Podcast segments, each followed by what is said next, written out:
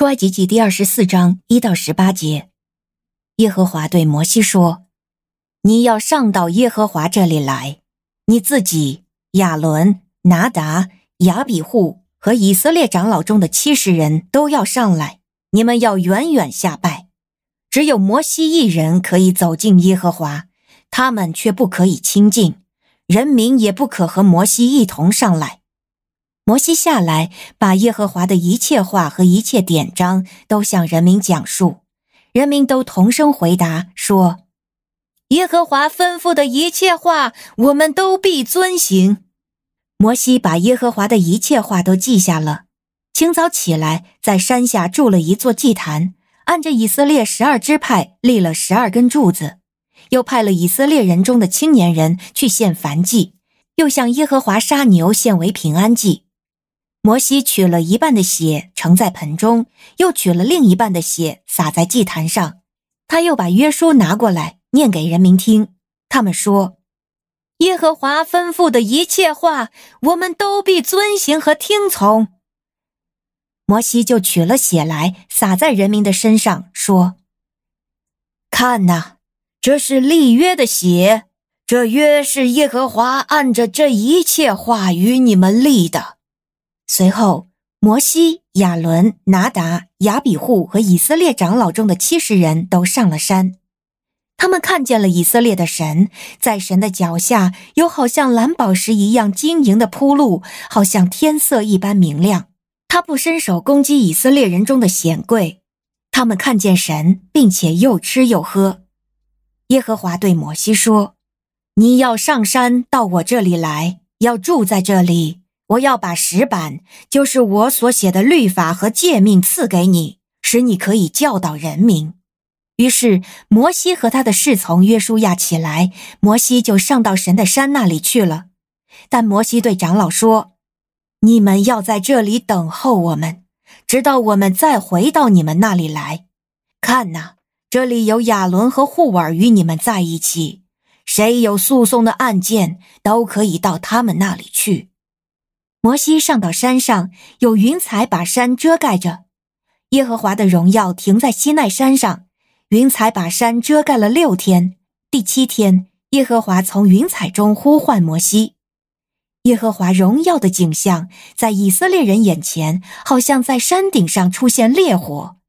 摩西进入云彩中，上到山上去。摩西在山上四十昼夜。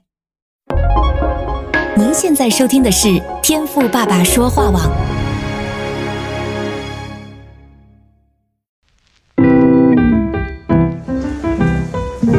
美好的一天，不论你是在早上、中午还是晚上，向您推荐一款能够滋养你灵魂的特调饮料。一会儿呢，就你和主，哎，对了，还有我，咱们一起来品尝这专属于我们的尔梅尔独享杯吧。我是朱牧师，今天我们的灵修进度是出埃及记的二十四章全章。那我相信你读过之后呢，一定会有很强的画面感呐，就很像呢是在看一场电影一样。从前面会中的聚集，按支派立十二根柱子，然后呢一直到后面呢讲到神向摩西显现的景象，这光想啊就已经很令人震撼了。更不用说是当时的以色列民，就算在山下，一定呢也能够很强烈的感受到神的荣美还有威严，对吧？我在想呢，即便我们目前的建筑啊再宏伟，教会的灯光音响再高级，所营造出来的气氛呢，也绝对比不上当时他们在西奈山下所看到的一切。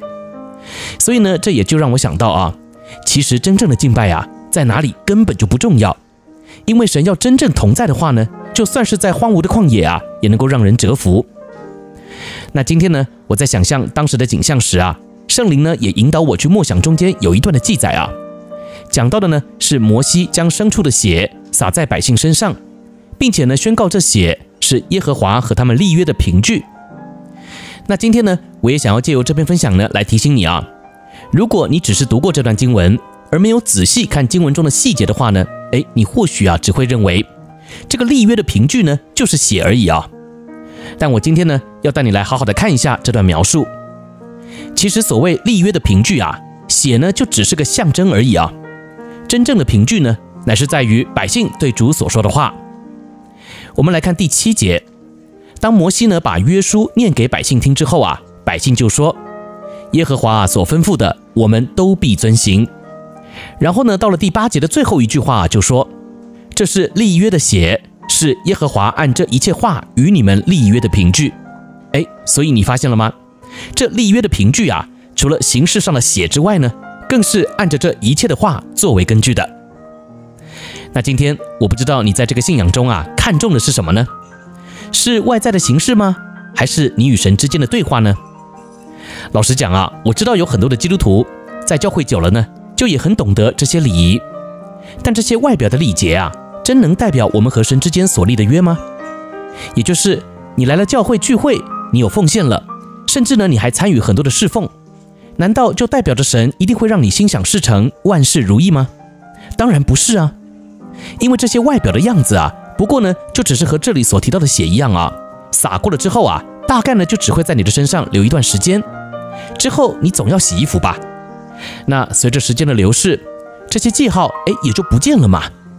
所以血啊，根本就也只是象征性的意义，而真正能够使这个约生效的，是我们与主之间的承诺。那讲得更明白一点呢，乃是我们与主之间那亲密的关系。所以，盼望借由今天的俄梅尔独想碑，让我们呢也能够来检视一下自己啊。我与神立约的方式啊，到底是外在的仪式呢，还是我愿意在主里也真心的说，主啊，只要是你所吩咐的，我都愿意遵行呢？我相信啊，当你愿意认真的这样来回应神的时候啊，这份约就也会在你的生命中带来祝福，并且发挥影响力哦。